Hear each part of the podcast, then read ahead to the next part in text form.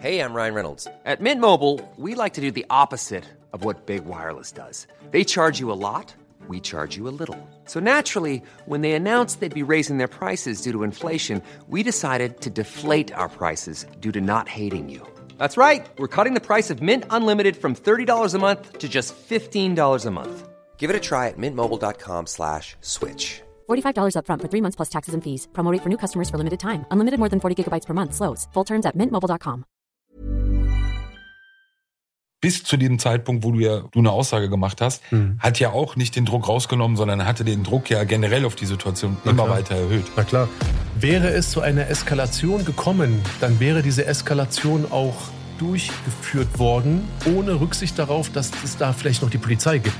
Aber es war natürlich total äh, surreal, das war krass. Auffallend war ja auch, dass nicht nur auf den Straßen und vor der Halle sehr viel Polizei war, die Maßnahmen durchgeführt haben, sondern ja auch im Backstage-Bereich. Meine eigene Gefährdung hatte ich nie im Kopf gehabt. Das hat für mich persönlich gar keine Rolle gespielt. Backstage mit Bushido und Peter Rosberg, der Bushido Podcast. Herzlich willkommen.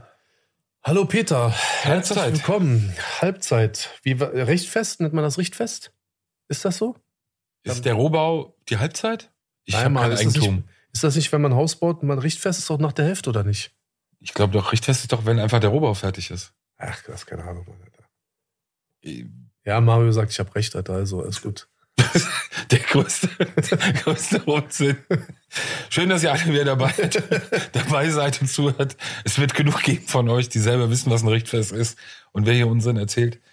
Ähm, Jedenfalls haben wir ja sozusagen, äh, heute ist die Folge 5 von 10, das bedeutet, wir haben jetzt die Hälfte geschafft. Bergfest, Mann, heißt das. Nicht Richtfest. Bergfest, siehst du? ja, hast du ja eben schon gesagt, oder? So ein Quatsch, was kommst So. du mir mit Richtfest, Alter? Das finde ich nicht gut, dass du mir so Sachen unterjubeln möchtest. Ich glaube, über den Punkt sollten wir schon längst vorbei sein, Alter. Wir, haben, wir leben hier nicht mehr 2007, 2008, Alter.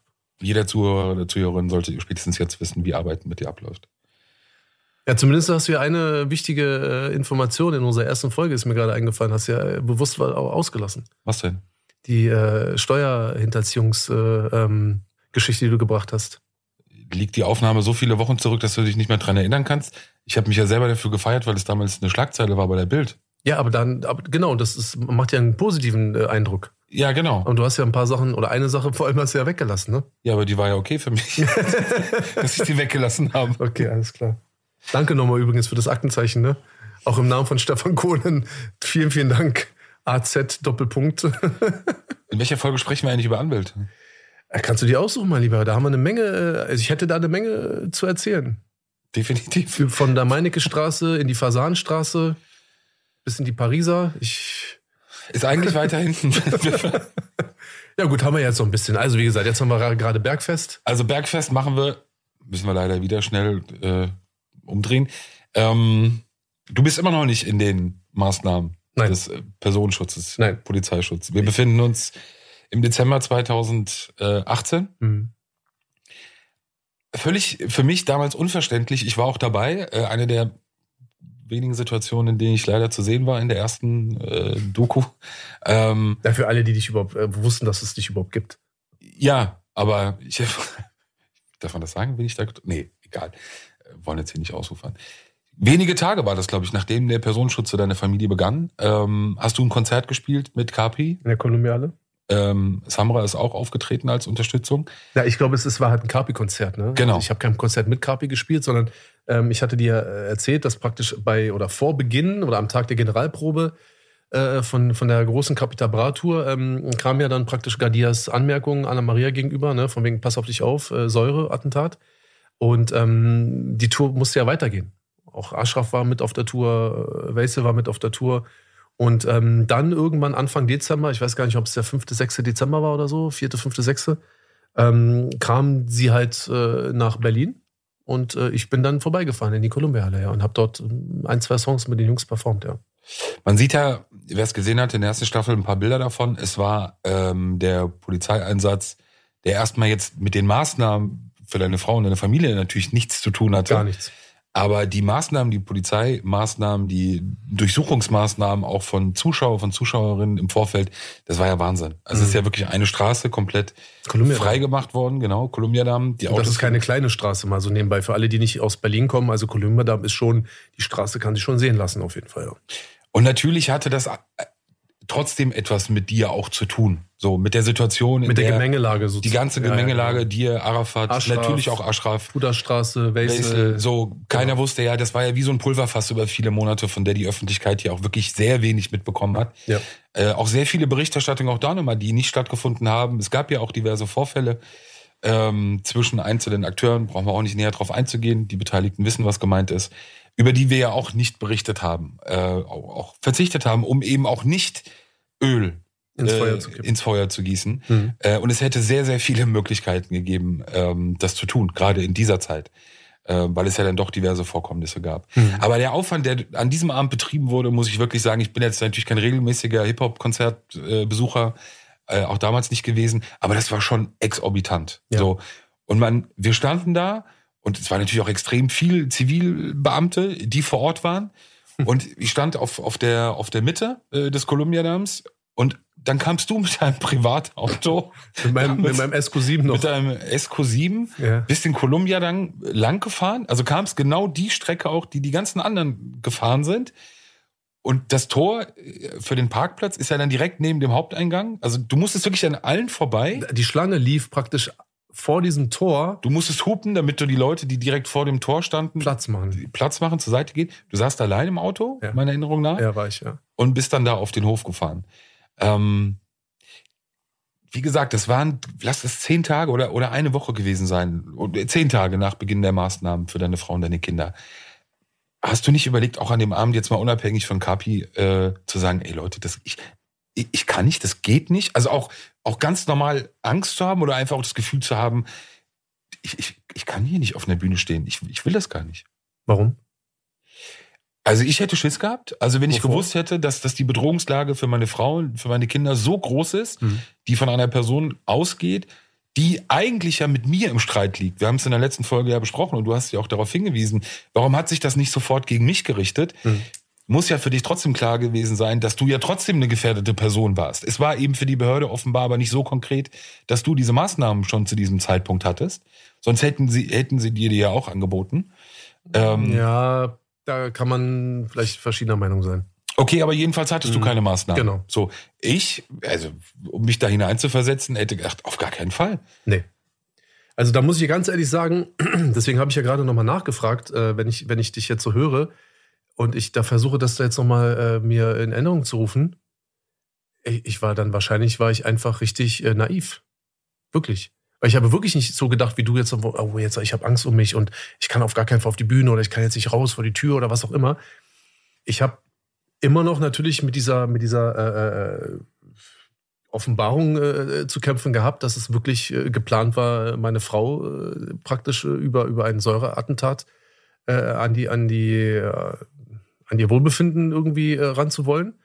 Und das war eigentlich das Einzige, was mich wirklich so permanent und, und auch ausschließlich beschäftigt hat. Meine eigene Gefährdung hatte ich nie im Kopf gehabt. Das hat für mich persönlich gar keine Rolle gespielt. Und nenne es naiv, dumm. Vielleicht war ich einfach so geschockt, dass ich gar nicht so den Gedanken weitergesponnen habe, so nach Motto, okay, ähm, dann bin ich ja auch praktisch mit irgendwie äh, in, dieser, in dieser ganzen Gefährdelage mit drinne. Nee, gar nicht, habe ich gar nicht so gesehen. So. Und auf der anderen Seite, ja, ich bin da alleine dahin gefahren, aber ich habe nicht dran gedacht, muss ich ganz ehrlich sagen. Es war kein Teil meiner, meiner Wahrnehmung, nein. Auffallend war ja auch, dass nicht nur auf den Straßen und vor der Halle sehr viel Polizei war, die Maßnahmen durchgeführt haben, sondern ja auch im Backstage-Bereich. Also die ganze Halle, der ganze Parkplatz war ja gefühlt, ein bisschen übertrieben jetzt, aber mit Zivilbeamten Äh, es war geflutet. Der ganze Backstage war voller Mackies, Alter, muss ich dir ja nicht erzählen. Also ja, aber für mich, weißt du, ich sag ja, ich habe hab mich da mit so vielen unterhalten. Ja, wirklich. Also das war echt schon, es war schon krass. Also ich weiß, ich war jetzt auf nicht, auf nicht so vielen Hip-Hop-Konzerten, so, ne? Ähm, ich war, was hast du gerade gesagt? ich war nicht so häufig auf Hip-Hop, Hip-Hop-Konzerten. Du meinst jetzt, wenn du selber nicht Als Gast, hast. Genau, so als Gast. Ich dachte gerade. Nee, nee, ich war als Gast war ich wirklich auf ganz, ganz wenigen, wenigen Konzerten. Ähm, Ich glaube, wenn ich mich recht erinnere, war ich kurz vorher, war ich mal beim 187 Straßenbahn-Konzert. Das- Die haben auch in der Kolumbiale gespielt.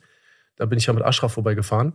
Das müsste dann aber auch schon irgendwie dann ein paar Monate vorher, wahrscheinlich so im Sommer, äh, früh, spät Frühling, früh Sommer, so in dem Zeitraum müsste das gewesen sein, irgendwann.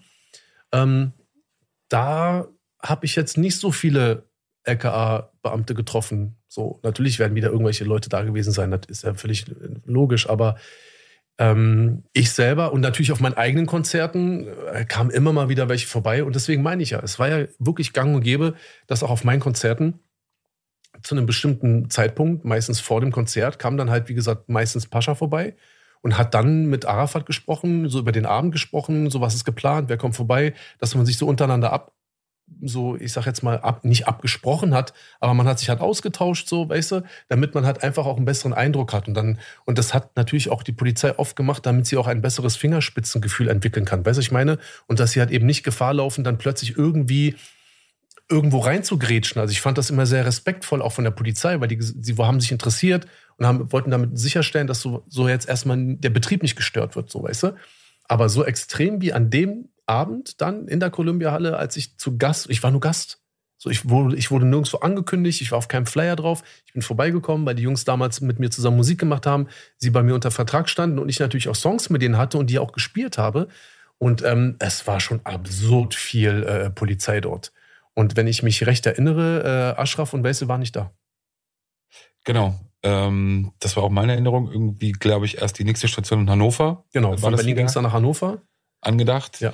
Und es war, ich habe das eben schon mal kurz angedeutet, aber auch das kam ja immer wieder auch oder war aus der Behörde in dieser Phase zu hören. Das war wie ein Dampfkessel, wo man nur gewartet hat, ja. dass wirklich in, also sehr vieles passieren kann, fast alles passieren kann, dass, dass diese Gemengelage, es waren ja auch noch andere Leute im Backstage-Bereich Klar. bei dem Konzert damals, sehr viele Leute, die Einfluss versucht haben auszuüben. Ja. Ähm, dann Und- umso und- länger, ganz kurz, Entschuldigung, umso länger diese Situation mit dir und Arafat ja auch ungeklärt, sage Ja, ich mal, klar. auch blieb, bis zu dem Zeitpunkt, wo du ja ähm, bei einer der vorherigen Folgen gesagt hast, No Return, du eine Aussage gemacht hast, Hm. hat ja auch nicht den Druck rausgenommen, sondern hatte den Druck ja generell auf die Situation Na immer klar. weiter erhöht. Na klar. Und du weißt, ich meine, Berlin ist eh schon ein Pulverfass. Und die Leute, die Akteure in diesem Spiel, ich nenne es jetzt mal so lapidar mal Spiel, was natürlich kein Spiel war, was auch total ernst ist, ähm, äh, die sind auch polizeiresistent. Also die, wäre es zu einer Eskalation gekommen, dann wäre diese Eskalation auch durchgeführt worden, ohne Rücksicht darauf, dass es da vielleicht noch die Polizei gibt. Also verstehst du, was ich meine? Das hätte sich selbstständig gemacht und die Menschen, die daran beteiligt wären,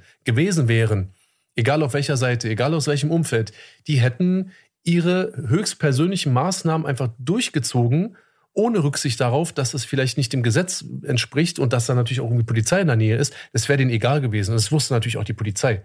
Und das wäre natürlich, also, das wäre wahrscheinlich wie auf so einer Riesendemo gewesen, wenn jetzt plötzlich alle 20, ich sage jetzt mal übertrieben, wenn jetzt alle 5000 Poli ähm, Demonstranten irgendwie in eine Richtung rennen, so viele Polizisten hast du ja gar nicht. Was sollen die denn machen? So, weißt du, ich meine? Also äh, kann ich schon nachvollziehen, war natürlich dann letztendlich, ähm, wenn man es dann live mitbekommen hat, war es aber da trotzdem schon echt ein bisschen so, wow, krass. Also man wurde wieder zurückgeholt in die Realität und ich hatte ja eh, ich befand mich ja eh in so einer Zwischenwelt, weil ich ja praktisch irgendwie, wie du gesagt hast, wenige Tage davor ist meine gesamte Familie in den Personenschutz geraten. Ja, das war eine ganz krasse Umstellung. Polizisten standen dann äh, Monate später dann vor der Schule, vor der Grundschule, vor den Kindergärten meiner Kinder. Das war einfach schon sehr heftig.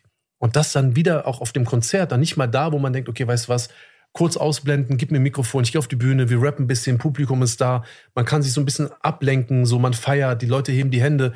Also selbst das war nicht möglich, weil ja permanent mein ganzer Hinterkopf war wie Blei und dort war praktisch die Gefährdung meiner Familie verankert. Dann stehe ich da, ganze Columbia-Halle voller Menschen, sowieso schon, und dann so viele Polizisten, dann so viele Gespräche mit den LKA-Beamten, die, hey, Bushido, können wir mal reden und können wir mal reden und guck mal, ich bin hier und so. Über ein, zwei habe ich mich auch gefreut, sage ich dir ganz ehrlich, so die mal wiederzusehen. Aber es war natürlich total äh, surreal, es war krass. Wie hast du das damals, es ist ja auch eine Zäsur gewesen, dieser Tag. Es war entweder dein letztes oder vorletztes Konzert, glaube ich, das du gegeben hast. Ähm, Letzte sogar, oder? Meiner Erinnerung nach wolltest du eigentlich am nächsten Tag mit oder am Hannover, nächsten Tag nach ne? Hannover nachfahren. Ich habe es nicht mehr in Ich Erinnerung. weiß es auch also nicht entweder mehr. letzte oder, oder vorletzte. Ja. ja. Ähm, Also zumindest das letzte Mal in Berlin, auf jeden Fall, ja. G- äh, Genau, also das auf Ja. jeden Fall. Ja. Aber du hast es gerade beschrieben, Beamte, die dich auch immer wieder angesprochen haben, auch wenn du es vielleicht verdrängt hast. Aber hast du in dieser Zeit, in dieser Phase ein bisschen das Gefühl gehabt, dass die Behörde auch anfängt, an dir zu ziehen? Dass sie ein bisschen was auch Nein. vielleicht von dir will? Nein. Also das, was es am Anfang, lass mich kurz einmal erklären, Ja, das ist das, was es am Anfang eben nicht gab, diesen Deal oder Absprachen. Dass es aber vielleicht irgendwann danach die Situation gab, so nach dem Motto, naja, Moment mal. Also wir sind hier, wir geben Schutz natürlich, wir kommen dem Auftrag nach, aber vielleicht unterbewusst oder so ein bisschen indirekt dann angefangen haben, Druck auszuüben, aber irgendwann wollen wir auch was. Nein. Nein, definitiv. Hattest du nie? Äh, überhaupt nicht. Äh, Habe ich nie gehabt. Ähm, ähm, Druck würde ich das gar nicht nennen. Druck ist ja irgendwie was Negatives. Weißt du, so Druck ist ja eher so, äh, ich will was von dir, gib mir was. Weißt du, so, du, oder du kriegst nur was von mir, wenn ich was von dir kriege. So, das ist, das nenne ich so Druck. Ähm, das, das Gefühl hatte ich nie gehabt. Ich fand, ähm, oder, oder kann immer noch sagen, es gab einige Beamte, die mir ziemlich auf den Keks gegangen sind, muss ich hier ganz ehrlich sagen. Ähm, wo ich auch das Gefühl habe, dass ich auch viel zu, viel zu zurückhaltend auch aufgetreten bin, dass ich denen auch viel zu viel äh, Platz eingeräumt habe, ihre persönliche Antipathie mir gegenüber ausleben zu können. Das hat aber nichts mit Druck ausüben, ausüben zu tun. Es gab auch nie eine Situation, egal mit wem, wo es äh, darauf hinauslief, so nach Motto so, du musst jetzt mal was liefern oder sonst irgendwas. Sowas gab es noch nie. Ich habe meine ganz normalen Termine bekommen, meine ganz normalen Vorladungen und denen musste ich nachkommen. Also ich meine, Punkt, aus Ende. Äh, was ich so mit Gesprächen meinte, auch gerade an diesem Abend äh, in der Columbia-Halle, das waren dann eher genau diese Gespräche mit, ein, mit Beamten, die ich schon seit vielen Jahren kannte und ähm, die uns auch sozusagen ähnlich wie du auch über viele Jahre betreut haben, in Anführungsstrichen, die viel wussten, die wirklich sehr, sehr äh, bewandert waren, auch in der Szene. Und es hat sich, was ich so weit mitbekommen habe, ähm, hat sich schon dann irgendwann in der Behörde wenigstens so ein bisschen der, der, der, der, der Gedanke irgendwie zu, zu einer wirklich äh, lebendigen Idee entwickelt, dass man wahrscheinlich schon mal speziellere Beamte irgendwie schulen müsste, um vielleicht auch in diesem Rap-Bereich mal etwas besser durchleuchten zu können. Das hat jetzt aber nichts, nichts mit mir zu tun gehabt. Das war eine generelle Entscheidung der Behörde. Ähm, ich glaube, die haben irgendwann gemerkt, dass sie gerade dieses, dieses Deutschrap-Feld einfach links liegen haben lassen. Ja, die, die sind davon ausgegangen, ja gut, irgendwelche Spinner, so Typen, so eine Vollidioten wie Bushido und Capital Bra und bla bla bla und sowas alles. Ja, die verdienen halt ein bisschen Geld und bla bla bla. Und dann kam natürlich so das Zusammenwirken, die immensen Einnahmen, dann die hohe Gefahr der Steuerhinterziehung. Ne? Also wir hatten ja die, die Steuerbehörde ja viel länger an der Backe gehabt als irgendwelche, ich sag jetzt mal, strafrechtlichen äh, Ermittlungsbehörden. Und irgendwann haben sie es, glaube ich, gerafft, Diverse kriminelle Vereinigungen, die diese Szene ja auch unterwandert haben. unterwandert und Auf jeden Fall. auch in den Drecksumpf gezogen haben. Definitiv, definitiv. Also Deutschrap ist ein absolutes Moloch. Definitiv. Ja, es ist wirklich Sodom und Gomorra. Und ähm, irgendwann ist die Behörde dahinter gekommen und dann gab es, wie gesagt, einige Beamte, die praktisch in ihrer MEK-Laufbahn schon mit mir viel zu tun hatten. Leider auch damals, als meine Frau ja auch die Anzeige gegen mich getätigt hat und so, die auch schon damals 2014 bei mir zu Hause waren. Und mit einem davon habe ich mich echt lange unterhalten äh, auf diesem Konzert und es war ein echt cooles Gespräch. Und ähm, das ist einer dieser Typen, wo ich mir echt, echt traurig bin, dass ich Bushido bin und er ein LKA-Beamter. So, weißt du, weil das ist echt ein cooler Typ. Wie gesagt, nie irgendwie, also immer professionell geblieben, muss ich dir ganz ehrlich sagen. Kein Druck ausgeübt, gar nichts. Es war ein ganz äh, äh, freies und, und echt informatives Gespräch für uns beide. Und ähm, er wollte natürlich auch vor allem auch mal wissen, wie geht's dir? Weil du weißt, wie es ist. Der Personenschutz an sich, ja, also die bestimmte Abteilung im LKA 6, hat dann auch nichts mit anderen zu tun. Also man denkt irgendwie so, Polizei ist Polizei. Weißt du, ich meine, so, ich komme hin, sage, ich bin Polizist, dann bin ich plötzlich der Buddy von allen anderen Polizisten. Also ist es natürlich nicht. Und ähm, das war, wie gesagt, ein kurzes, ein kurzes Gespräch, ein kurzes Wiedersehen und ich habe mich sehr darüber gefreut, muss ich ganz ehrlich sagen, ja. der allerletzte Dominostein, der dann fiel und dann sozusagen, also in, in Gänze, dass das Leben von euch verändert hat, ähm, das war ja dann im Januar 2019. Ich glaube, im Rückblick kann man sagen, der Januar 2019 von der Heftigkeit der Ereignisse, ähm, Vor allem die Intensität auch. Ne? Intensität, die, die, die Anzahl, die, die Taktung. ähm, Im Rückblick muss ich sagen, auch wenn es vier Jahre her ist, äh, absoluter Wahnsinn. Ich krieg jetzt die Daten von der Reihenfolge auch nicht mehr so ganz genau hinterher, aber weil wir gerade bei dem Thema sind, lass uns noch mal kurz dabei bleiben. Ähm, der Tag, der Moment, als du selber dann in die Maßnahmen kamst, das Ja. war ja im Januar 2019. Ja. Hattest du das dann irgendwie dann auch schon vielleicht so ein bisschen vorher geahnt? Hast du eigentlich nur gedacht, das ist jetzt eine Nein. Frage von Tagen, dass Überhaupt es dann nicht. mir auch passiert? Oder? Überhaupt nicht. Das Einzige, was ich so im Kopf hatte in der Zeit, in der praktisch meine Frau und meine Kinder in den Personenschutz äh, gekommen sind, war so ein bisschen so, ich habe mich schon ein bisschen gewundert. Ähm, okay, warum unterscheidet man da so ganz krass? Weiß ich meine?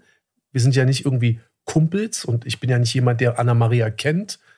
Ähm, und vor allem, wenn wir uns mal das Gefährderumfeld angucken, das sind ja alles Leute aus meinem, aus, also aus, von meiner Seite. Verstehst du, was ich meine? Es ist ja kein Schulfreund von Anna Maria, der dann plötzlich als Gefährder auftaucht und dann sagt man, ey Bushido, pass auf, äh, entspann dich mal, das ist eine Sache zwischen ihr und ihrem ehemaligen Klassenkameraden, so weißt du, ich meine, so das hätte ich vielleicht noch ein bisschen verstanden. Im Endeffekt war ja der Gefährder äh, Trupp, das waren ja meine Leute. Und man müsste eigentlich davon ausgehen, dass dementsprechend ja auch dann die Gefährdung ja dann auch maßgeblich auch auf mich überschwappt. Und man hat dann halt, wie gesagt, ganz klar getrennt. Und ich habe nicht gedacht, dass ich in den Personenschutz komme. Ich habe auch nicht darauf gewartet. Ich habe mich nur kurz am Anfang gefragt, okay, ich nicht. Okay, alles klar, dann ich nicht. Dann ist es die Entscheidung der Behörde. Die habe ich ja nie angezweifelt. Ähm, ist ja auch ein Zeichen dafür, dass ich ja auch die Behörde immer als autark wahrgenommen habe. Ja, ich habe mir ja nicht angemaßt, jetzt plötzlich mit denen irgendwie zu quatschen, sondern der Jungs, wann, wann, wann kann ich mitmachen oder sonst irgendwas. Ich habe das absolut äh, akzeptiert. Und es war dann wirklich so, dass irgendwann Anfang Januar, zumindestens, äh, wir waren in, in, in Thailand, wir sind, glaube ich, am 6. Januar oder so sind wir zurückgekommen. An einem Wochenende war es. Ähm, und dann hatte ich irgendwie einen Termin gehabt morgens. Und ich musste, genau, ich musste zur Ausländerbehörde, weil wir irgendwie wegen, wegen Visum unserer, unseres Au-pair-Mädchens. Ich bin schon morgens um halb sieben los. Ich kann mich daran erinnern, es war richtiges Dreckswetter. Und äh, ich gehe halt morgens raus, 6.30 Uhr und so. Und unten steht halt schon das ganze Personenschutzkommando halt im Regen. Weil sie hat meine Frau abholen müssen, weil die irgendwie die Kinder zum Kindergarten gebracht hat und sowas. Weiß ich meine? Und es war schon heftig, weil die da halt alle da stehen und alle im Regen. Morgens, so um halb sieben. Und es war schon eine krasse Situation. Vielleicht kommt das jetzt nicht so rüber, wenn ich das jetzt so sage, aber so für mich emotional, es war eine sehr, es war eine sehr bewegende Situation, wenn ich da rauskomme in den Regen mit meinem Au-pair-Mädchen, weil ich zur Ausländerbehörde fahre und draußen stehen die Jungs halt schon irgendwie im Regen und so, um zu warten, meine Frau gleich abzuholen. Das war schon krass und hab denen halt so Hallo gesagt, so kurz gewunken, so. Die haben sich halt komplett äh, ferngehalten von mir, so. Weißt du, ich meine, also es war schon heftig. Also man hat, ich will jetzt nicht unbedingt alles als Antipathie äh, definieren, aber man hat schon diese, diesen krassen Graben, hat man schon förmlich gespürt. Weißt du, ich meine so? Selbst der damalige Innensenator Geisel hat sich ja ganz offen, also zu dem Thema geäußert, was eh schon, wo man hätte sagen können, muss er das überhaupt? Also, dass es diese Maßnahmen Ja, ja. dann für euch als, als in Gänze, als Familie gab. Ja. Und er, er sich ja auch sehr weit aus dem Fenster gelehnt hat. Auf Und jeden Fall. Er hat das ja nicht gemacht, weil es sein Befinden war. Also, dass er auch wirklich gesagt hat, naja, eigentlich für das, was man selber mal verbockt hat, kann er froh sein, dass es jetzt das gibt, diese Maßnahmen gibt. Er hat das natürlich auch gemacht, weil er das Briefing bekommen hat. Also das Briefing auch bekommen hat aus der Behörde. Und das hat er sich natürlich Ja. vorher auch geholt. Ja. Und es war ja das, was ja auch vielerorts ähm, natürlich kommuniziert wurde. Du hast es teilweise ja bei den, Amten, den Beamten nicht nur im Gesicht angesehen, sondern man hat es gespürt. Das war so, dass, so nach dem Motto, ja, Pack schlägt, sich- Pack schlägt sich, Pack verträgt sich. Ja. Entweder das, so nach dem. Motto, ja, die vertragen sich doch eh irgendwann wieder, weil es ums Geld geht. Oder das ist ja sowieso irgendwann geklärt.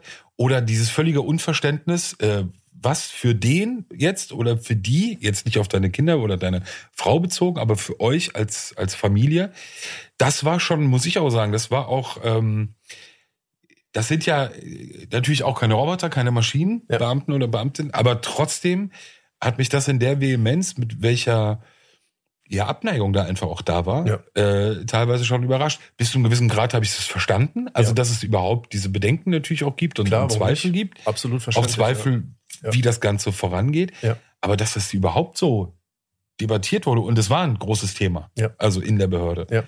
Ähm, das fand ich schon überraschend. Ja, Aber- ich fand das auch schon heftig. Warst du eigentlich am Ende vielleicht sogar auch ein Stück weit erleichtert, dass du auch dann im Januar in diese Maßnahmen kamst? Weil wir haben es ja gesagt, du warst in Anführungsstrichen, dein Verhältnis zu Arafat war der Auslöser. Ähm, und wenigstens ist, wenigstens war dadurch das Verhältnis wiederhergestellt mit dem Rest deiner Familie. Okay, jetzt sitzen wir alle im selben Boot. Weil jetzt mal ganz lapidar, in den Wochen davor, ich kann mir ja vorstellen, allein die Tatsache, wenn deine Frau sieht, dass du, du durftest einfach in dein Auto steigen und konntest, wenn du es gewollt hast, irgendwo Mittagessen gehen. Klar. So, Ja. klar hätte sie es auch machen können. Der Aufwand, der dafür betrieben hätte werden müssen, wäre groß gewesen. Ja. Und sie hat ja auch auf vieles verzichtet. Auf jeden Fall, ja. Aber das macht ja dann auch was. Also so unabhängig jetzt von der Gefahr, aber diese ungleichen Voraussetzungen. Ja, vielleicht am Anfang noch nicht so sehr, weil natürlich auch der Zahn der Zeit noch nicht so richtig an dir genagt hat, so, weißt du, wenn es am Anfang so drei, vier, fünf Wochen waren, okay, geht vorbei, aber natürlich irgendwann später. Also wenn das, glaube ich, noch länger gewesen wäre und du wirklich so lange, lange Zeit zuguckst, wie der andere halt so sein Leben leben kann, jetzt erstmal so gesprochen, kann das natürlich auch dazu führen. Aber ähm, ich war nicht erleichtert. Auf gar keinen Fall. Also Personenschutz ist alles andere als erleichternd. Es war etwas, das ähm, zu unserer Sicherheit beiträgt, muss ich ganz ehrlich sagen. Personenschutz hat mir jedes Mal, immer und auch heute noch, gibt es mir das Gefühl von Sicherheit, definitiv. Aber es hat einen verdammt hohen Preis. Das muss ich auch dazu sagen. Es hat mich nicht ähm, erleichtert, es hat mich vielleicht sogar noch ein Stück weit sogar mehr verängstigt, eingeschüchtert. So, und du bist ja dann plötzlich in diese, in diesen, in diese Maschine reingeraten, ja, und das ist ja so ein krasser Apparat, dass du hast ja alles aufgegeben. Du hast ja jedes, jedes Stück Individualität musstest du ja aufgeben. Gar nicht böse gemeint. Aber du kannst ja praktisch einen, einen gewissen, oder diesen Schutz kannst du ja nur unter ganz gewissen Voraussetzungen ja auch von der Behördenseite aus garantieren. Und dafür sind ja ganz bestimmte Regeln ja auch notwendig so. Ja, und dann äh, ist das eh schon eine Sache, die persönlich schon eine krasse Veränderung für dich bedeuten. Und dann hatte ich ja immer noch die Öffentlichkeit ja auch mit dabei. Das bedeutet, ich war ja dann immer noch auch noch Bushido. Ich hatte die ganzen Rap-Vollidioten im Nacken gehabt. Ich hatte die Leute gehabt, die auf der Straße plötzlich mich und den Personenschutz filmen, das sie auch bewusst gegen uns verwendet haben. Aber auch im Januar. Auch im Januar. Weißt du, ich meine? So, ich komme aus dem KDW raus, plötzlich irgendwelche Typen äh, schrei, äh, so beleidigen uns, beleidigen die Polizei, weiß ich meine, rufen halt Sachen, die ich hier jetzt nicht wiederholen möchte, filmen uns dabei. Und ich denke mir so, Mann, Alter, das ist schon ein bisschen eklig, auch für die Polizisten, weil die natürlich auch eigentlich das auch nicht so gewöhnt waren. Weiß ich meine? Und es glaub, ich glaube, es war auch für uns beide, also sowohl für, die, für das RKA, für den Personenschutz, als auch für uns natürlich etwas, wo wir, wo beide Seiten lernen mussten, damit umzugehen. Aber natürlich gab es auch, äh, gab es auch äh, Typen, ich kann mich an eine Person ganz äh, genau erinnern und die ist auch äh, wirklich einmal übers Ziel hinaus geraten und da hat auch meine Frau ihm gesagt, er soll sowas nie wieder sagen, weil wenn sie das noch einmal hört, dann ähm, wird sie das auch nicht mehr so dulden und einfach so praktisch unter den äh, Teppich kehren. Und ähm, ja, also man musste dann halt auch noch irgendwie immer so ein bisschen jedes Mal auch so hatte ich das Gefühl, dass man so auch gegen Vorurteile kämpfen musste. So. Und ich war es einfach auch leid und ich war es einfach, ich war auch einfach müde, weißt du, ich meine? Und ich dachte mir, Leute, ihr seid doch hierher, wir haben euch doch nicht gerufen. Wir können euch auch gar nicht rufen. Und wir können euch auch gar nichts bieten. Es ist ja jetzt nicht so, dass einer gesagt hat, weißt du was, das wird jetzt anstrengend, wir werden jetzt nach Gold graben, aber durchhalten, Männer, irgendwann werden wir den Schatz finden. So war es ja auch nicht gewesen. Die haben ja einen ganz normalen Job gemacht, so weißt du, ich meine? So, wir sind ja in einer Gefährdersituation, also in einer gefährdeten Situation. Und dann müssen habe ich auch noch so ein schlechtes Gewissen, weil diese Leute, die auf mich aufpassen, dann halt auch irgendwie nicht so richtig so, also, weißt du, es war alles eine ganz, ganz, ganz, ganz äh, komische Situation. Die war emotional sehr, sehr belastend. Gerade am Anfang war es sehr, sehr belastend, ja. Das erste Video, du hast gerade das Thema angesprochen, das veröffentlicht wurde, ist ja aufgenommen worden ähm, gegenüber eures damaligen Wohnortes am Leipziger Platz. Ich glaube, du bist gerade nach Hause gebracht worden Genau. äh, von Beamten oder Ja. in Begleitung von Beamten. Ja. Äh, bist ausgestiegen aus dem Auto und bist in die untere Haustür reingegangen. Ähm, auch die Art und Weise, von wo dieses Video aufgenommen wurde, war ja recht schnell klar, ähm, dass es schwer ein Zufall äh, sein kann. Ja. Äh, dass dieses Video so entstanden ist, wie es entstanden ist. Ähm, ab wann hast du gewusst, wer für das Video, für die Aufnahme des Videos verantwortlich ist? Weiß ich das überhaupt? Oder weiß man das überhaupt? Oder weißt du es? Sagen wir mal so, es gibt ja, also, Also, Entschuldigung, entweder habe ich es verdrängt, wirklich, oder ich habe es vergessen. es gab, also der, der es veröffentlicht hat, war Also, ich, Flair. ich weiß, wollte ich gerade sagen, ich weiß, wer das veröffentlicht hat, ja, definitiv. Und wer sich darüber lustig gemacht hat und wer das natürlich auch medienwirksam ähm, eingesetzt hat. Das war mal wieder unser äh, Spezialfreund und auch dein Spezialfreund, äh, Patrick Losensky, ja, genau. AKA Flisi. Genau, äh, AK-Findung. Wir gehen, aber es gibt ja, du hattest ja einen Nachbar damals auch. Mhm. Also jemanden, mit dem du ja Musik gemacht hast, Mhm. äh, der bei dir unter Vertrag war. Mhm. Ähm, vielleicht ist es dann ein falsches Gerücht, aber es gab eine sehr überzeugende Theorie, dass dieses Video mit Beihilfe dieser Person stattgefunden hat. Akabi meinst du jetzt? Kapi, genau. Das kann ich mir, mittlerweile kann ich mir das ganz gut vorstellen. Zum damaligen Zeitpunkt, aktuell, war das gar nicht in meinem Kopf. Wie gesagt, ich war halt so abgelenkt und so, so gefangen, auch auf so ganz vielen verschiedenen äh, Ebenen, dass ich da gar nicht so weit äh, geschnallt habe oder so, so weit praktisch ähm, diesen Ansatz durchdacht habe. Aber natürlich jetzt im Nachgang mit den Erfahrungen, die ich gemacht habe, mit den Dingen, die Kapi jetzt auch gerade gemacht hat, darüber werden wir auch nochmal sprechen, ähm, kann das gut möglich sein. Definitiv klar. Also er, das hat ja wahrscheinlich oder anscheinend ja auch zu seinem Plan gehört, sich dann letztendlich auch seiner vertraglichen Verpflichtung irgendwie praktisch entledigen zu wollen mir gegenüber. Ja. Weil das Video war ja auch eine Zäsur. So, vorher ja. war es eine noch nicht lange stattfindende äh, Theorie. Also du bist auch in diesen Maßnahmen. Aber das wissen wir ja selber. Gerade muss ich dir nicht sagen, Bilder verändern alles. So, ja. Bilder sind, haben Macht. Ja. Und sie haben diese Macht ja auch in dem Moment nach der Veröffentlichung gehabt. Ähm, auch da muss ich sagen, es hat mich trotzdem überrascht, egal wie groß die, die Aversion ja auch gegen dich als Mensch oder Künstler sein kann, ob aus der Szene oder von wem auch immer, aber dass Hohn und Spott so groß und, und so massiv waren, vor allem in der Anfangszeit oder nach der Veröffentlichung äh, dieses Videos, vielleicht bin ich da auch naiv, hat mich trotzdem überrascht. Ähm, Entschuldigung, ich finde, ich finde einfach dieser immense Hohn und auch Spott und auch der, der Punkt, dass sich halt viele Leute eher darüber lustig gemacht haben, als das wirklich als ernsthafte Tatsache irgendwie diskutieren zu wollen. Das hat eigentlich auch was Positives, muss ich hier ganz ehrlich sagen, weil es zeigt mir persönlich, dass diese Menschen wirklich noch keine echten Probleme hatten und noch keiner wirklich echten Gefahr ausgesetzt waren. Weil nur so, nur dann kannst du so leichtfertig über diese Dinge sprechen. Und das ist ja eigentlich was Gutes, weil das zeigt, dass diese Menschen, die sich so äußern, ja wirklich auch noch nicht in dieser fürchterlichen Situation waren, wirklich das erleben zu müssen, was wir als Familie erleben mussten. Weißt du, ich meine, deswegen nehme ich es denen gar nicht übel, äh, übel. Schön für die halt so, weißt du, ich meine, ist doch auch was Gutes. Aber ganz praktisch gesehen muss man schon sagen, du hattest in der Zeit damals ja eigentlich, du warst auf dem Weg, dir neues EGJ, vielleicht kann man das so sagen, aufzubauen, eben mit Kapi, mit Samra, ja. äh, noch mit anderen Ideen, ja. die ihr damals ja hattet. Und dann kam ja nicht nur erst das Video dann, der Hohn und Spott, sondern es kam ja dann auch kurz danach ähm, das, das Video von Kapi selbst. Ja äh, das er veröffentlicht hat. Glaube ich, war ein Freitagabend, in dem er. Nee. Nee? Das war ein Montag. Okay. Weil ich war, äh, an dem Montag war ich mit äh, Neffi von Universal bei mir zu Hause, weil das war kurz nach dem Deal, den ich auch für Kapi bei Universal praktisch äh, eingefädelt habe. Ähm, und die erste Single Benzema, die von Kapi auf Universal erscheinen sollte, erschien an einem Freitag und das war sozusagen das erste Gespräch vor VÖ und deswegen war es der Montag. Und dieses Video dann auch nochmal, ähm, indem er seinen Ausstieg sozusagen bei dir verkündet hat, ähm, war ja wiederum auch etwas, was ja dann ja in sich zusammenfallen ließ. Ja. Die Pläne, beziehungsweise ja. das, was ihr, was du vorhattest, was, was ihr gerade begonnen hattet, auch die Tour, die kurz vorher stattfand.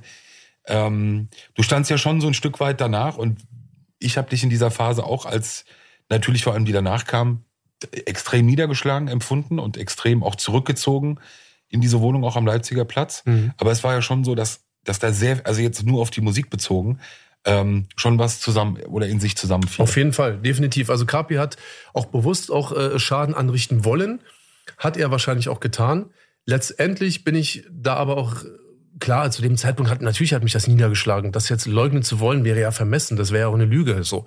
Aber ähm, auch das wiederum hat was Gutes gehabt, weil Kapi ist einfach Gift.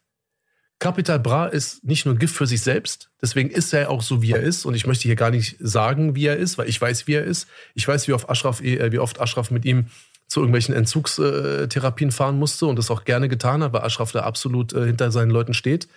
Aber Kapi ist Gift. Und ähm, lieber so und dann auch relativ schnell. Natürlich, die Art und Weise geht halt gar nicht, aber letztendlich dann nichts mehr mit Kapi zu tun haben zu müssen, war für mich persönlich eigentlich das Beste, was mir hätte passieren können. Die Art und Weise ging nicht. Und natürlich hat er extrem hinterhältig reagiert und es war eine ganz linke Nummer, der, die er da abgezogen hat. Weißt du, ich meine? So. Und das, was er erzählte, war ja auch gelogen. So, weder habe ich mit der Polizei kooperiert, noch habe ich Leute ins Gefängnis gebracht. Ähm, nach seinem Video haben Leute gedacht, so verschwoben oder so, so verschoben hat er das auch, glaube ich, äh, geäußert. Ich hätte gegen Vese Kilic ausgesagt oder ich hätte auch gegen Ashraf Ramo ausgesagt, was ja total, totaler Quatsch ist. Aber er hat das erstmal so nach außen posaunt und du weißt, wie es ist. Es gibt mindestens eine Person, die, die das glaubt. So. Ähm, hat natürlich in der Zeit für viel äh, Welle gesorgt. Meine Frau, die sich natürlich auch schützend vor mich gestellt hat, hat natürlich auch diese ganzen äh, Vollidioten im Internet abbekommen. Und natürlich hat das äh, uns auch so ein bisschen äh, runtergezogen und so weiter und so fort.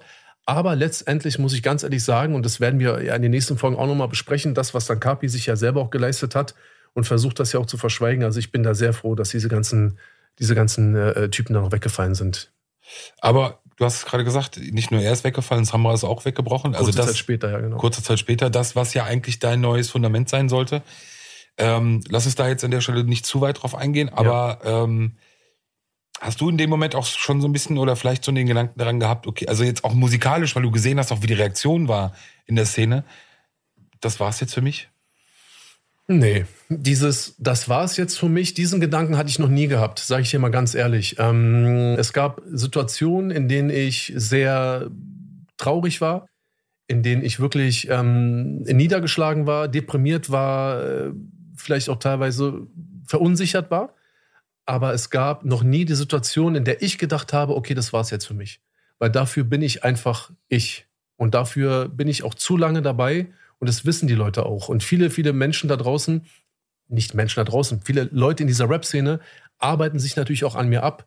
Und das ist halt auch ein Zeichen dafür, dass ich weiß, dass diese Leute eben auch selber wissen, dass es nie wirklich für mich gewesen ist. Und vielleicht ist es auch jetzt immer noch nicht für mich gewesen, weil ich habe ja selber noch keine, keine Ahnung und keine, keine Idee über die Sachen, die ich jetzt irgendwie noch vorhabe. Auch Thema Musik, da werden wir auch noch in einer unserer Folgen mindestens nochmal drauf zu sprechen kommen. Nein, habe ich nicht gedacht. Auf gar keinen Fall. Wenn du nochmal zurückgehst zu dem Beginn dieser, dieser Phase, du hast ja trotzdem über viele Jahre viele Weggefährten in dieser Szene gehabt und Leute nicht nur mit denen du zusammengearbeitet hast, sondern vielleicht auch wenigstens ein freundschaftliches Verhältnis, ohne dass man Freunde war. Hättest du dir aber in dieser Phase damals auch für dich von manchen so ein bisschen mehr Verständnis für Mhm. deine Situation erhofft? Das auf jeden Fall. Weil ich finde, dass sich ganz, ganz viele Menschen, es gibt jetzt auch Leute wie Kapi, da bin, ich, da bin ich überhaupt nicht traurig drüber, obwohl auch das natürlich nicht korrekt von ihm war. Weil nur weil ich nicht traurig darüber bin, mit ihm nichts mehr zu tun haben zu müssen, heißt es trotzdem nicht, dass er machen kann, was er will. So, und vor allem darf er und auch andere Menschen, da, wir dürfen uns nicht gegenseitig schaden. Ja, ich kann sagen, ich könnte dir sagen, Peter, weißt was? Ich möchte mit dir nichts mehr zu tun haben, kein Problem. Ja, du kannst entweder sagen, ja, ich auch nicht, oder kannst traurig sein oder was auch immer. Aber das ist auch alles, was ich darf. Ich darf dir darüber hinaus nicht schaden. Weißt du, ich meine so. Und er hätte vor allem auch noch als Nachbar. Und äh, gerade als ich den Deal eingefädelt habe und ich mit seinem A&R da gerade bei mir zu Hause sitze und ich die Single bespreche, er genau parallel dieses Video droppt, das, das war natürlich nicht in Ordnung. Aber nichtsdestotrotz finde ich schon, gut, bei ihm ist mir jetzt auch letztendlich egal, aber ich finde, dass allein die Tatsache, dass mir so etwas passiert ist, dass es einen Aggressor gab, der mich letztendlich über ein Jahr hinweg dazu gedrängt hat, letztendlich so handeln zu müssen, wie ich gehandelt habe, meine Familie bedroht und, und, und uns in den Personenschutz getrieben hat, dass diese Situation von vielen Leuten dazu genutzt wurde, Abstand zu nehmen, finde ich schon heftig. Letztendlich oder glücklicherweise bin ich ein Mensch, da habe ich auch offen bei einer äh, Therapeutin drüber gesprochen. Ich freue mich ja eher, wenn ich mit niemandem was zu tun haben muss. Das ist auch nicht ganz richtig so, weißt du, ich meine, aber ich glaube einfach nur, wenn ich ein anderer Mensch wäre, auch vom Charakter her anders, wenn ich vielleicht irgendwie noch ein bisschen anders reagieren würde auf all diese Dinge, dann hätte ich oder dann hätten diese Menschen mir, glaube ich, in meinem Leben auch viel mehr Schaden zufügen können, als sie getan haben, weil ich so bin, wie ich bin. Also diese, diese Abwehr oder diese abweisende Art von mir und auch dieses gerne alleine sein hat letztendlich dafür, dazu geführt, dass ich damit gut klargekommen bin. Trotzdem finde ich es krass, dass das, was mir passiert ist, dafür gesorgt hat, dass 99 Prozent der äh, Menschen den Rücken, mir den Rücken zugekehrt haben. Das finde ich schon krass, ja, definitiv. Ja, weil nehmen wir den Geburtstag. Er ist, wie gesagt, deshalb für mich eben auch so symbolisch der 40. Der eben dann im September 9, knapp drei, vier Monate vorher stattfand. Ja. Ähm, und das waren ja nicht irgendwelche Leute, die eben auch da waren. Und das ist ja nicht so, dass du dich mit 60 Leuten in drei, vier Monaten, äh, also du kannst dich mit Menschen streiten, das wissen wir und auch heftig. Ja. Aber mit so viel in so kurzer Zeit, dass man keinen Kontakt hat mehr, ist dann schon wäre ein bisschen viel. Aber trotzdem, egal wie sehr und oder wie gerne du auch alleine bist, du weißt, ich habe das auch äh, für Interviews bei den Dokus immer wieder gefragt, manchmal genervt warst. Das kann dir ja nicht am Anfang auch egal gewesen sein, dass so viele Menschen sich eben Ich wirklich ja. abgewandt haben. Ich sag ja noch und mal, auch wirklich, weil eben du dich ja fragst dann in so einem Moment, ja Leute, was wollt ihr eigentlich? Ich habe doch gar nichts gemacht. Naja, gar nichts gemacht. Lassen wir mal so In stehen. dem Moment. Genau, richtig. ich sag ja, ich habe ja nicht gesagt, es ist mir egal. Ich habe gesagt, dass die Art und Weise, wie ich bin, mir geholfen hat, damit umzugehen. Und dass ich trotzdem wirklich geschockt, traurig, weiß ich nicht, aber ich bin sehr geschockt darüber, wie schnell Leute ihren Rücken einem zuwenden, obwohl gar nichts passiert ist. Und so sehr auf ihr eigenes Wohl äh, aus sind, ja. Carpi einfach so getan hat, als wäre die Sache etwas, die rufschädigend für ihn ist. Was er selber getan hat, da werden wir die nächsten Folgen nochmal drüber sprechen. Ich kann dir einiges erzählen, und ich glaube, du kannst auch einiges nachvollziehen, äh, was er sich geleistet hat. Das ist mit meiner, mit meiner Geschichte überhaupt nicht äh, sozusagen vergleichbar. Auch Samra, der die erste Möglichkeit genutzt hat, sich selbstständig machen zu wollen.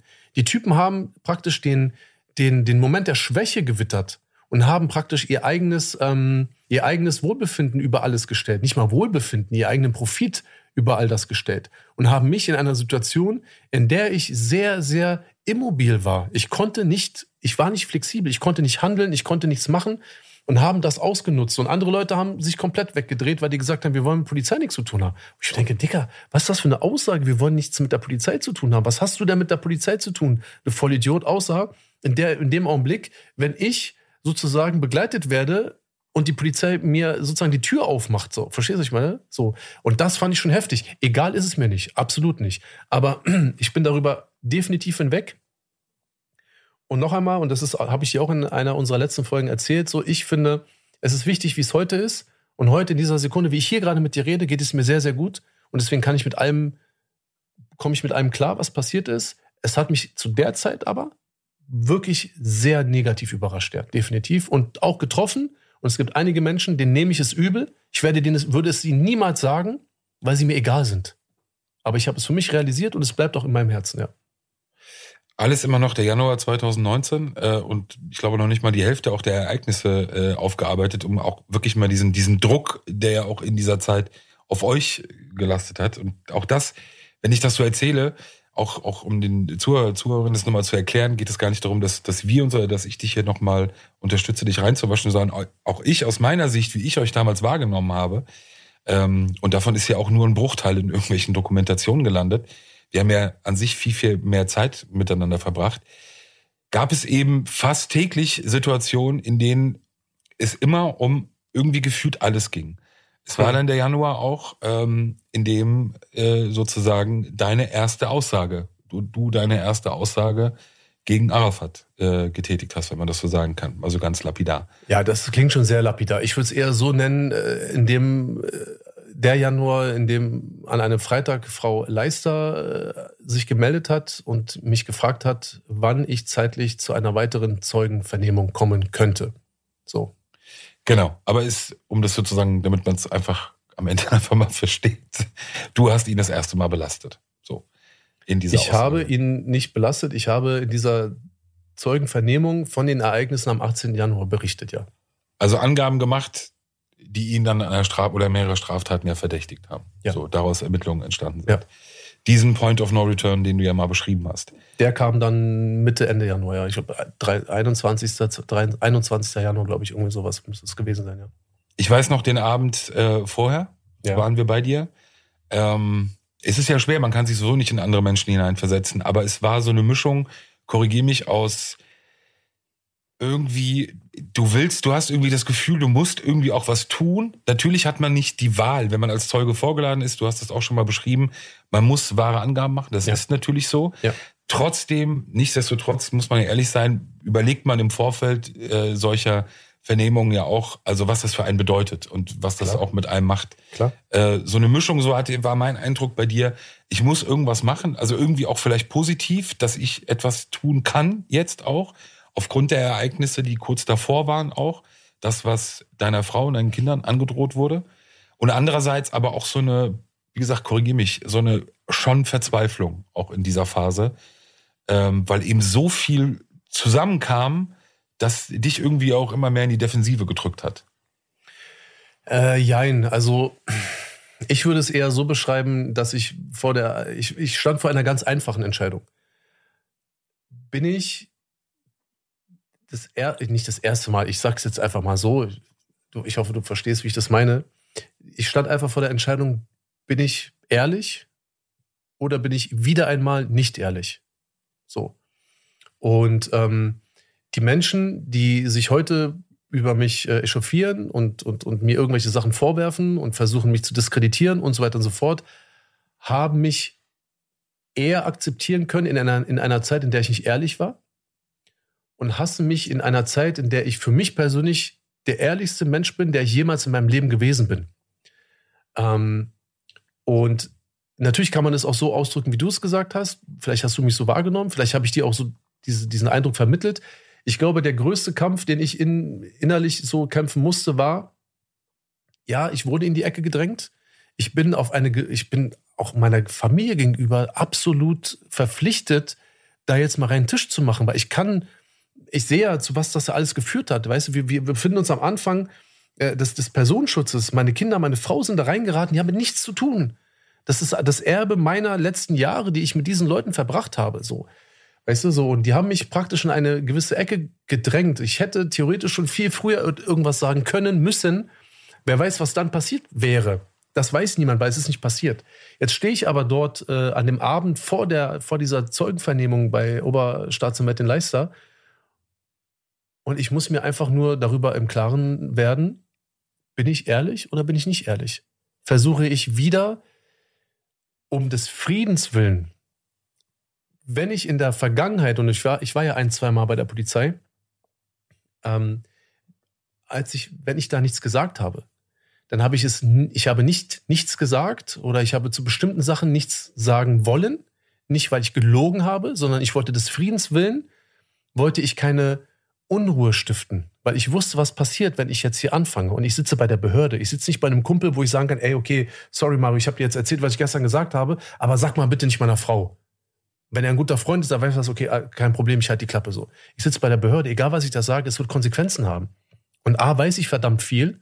Und es ist auch etwas passiert am 18. Januar, was man nicht einfach so, gerade nicht für eine Behörde. Ich könnte Ashraf bitten, wenn ich ihm davon erzählen würde, bitte sprich Arafat nicht drauf an oder lass ihn in Ruhe oder was auch immer. Ja, okay, er würde wahrscheinlich auf mich hören als Freund, aber ich könnte doch das nicht erzählen und dann der Polizei sagen, okay, aber macht mal bitte nichts. So.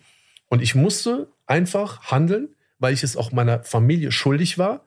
Ich wusste aber, was passieren wird. Oder ich hatte eine Ahnung gehabt, was passieren wird. So. Was letztendlich wirklich passiert ist, ist natürlich schon auch ein bisschen mehr, als ich befürchtet habe. Aber ich wusste schon immer, es wird keine leichte Sache werden. Und an dem Abend musste ich mir einfach die Frage stellen, bin ich morgen ehrlich? Oder bin ich des Friedens willen? Mache ich wieder so einen Eiertanz und naja, weiß ich jetzt nicht so genau und kann ich mich daran erinnern. Fühlen Sie sich bedroht? Nein, ich fühle mich nicht bedroht.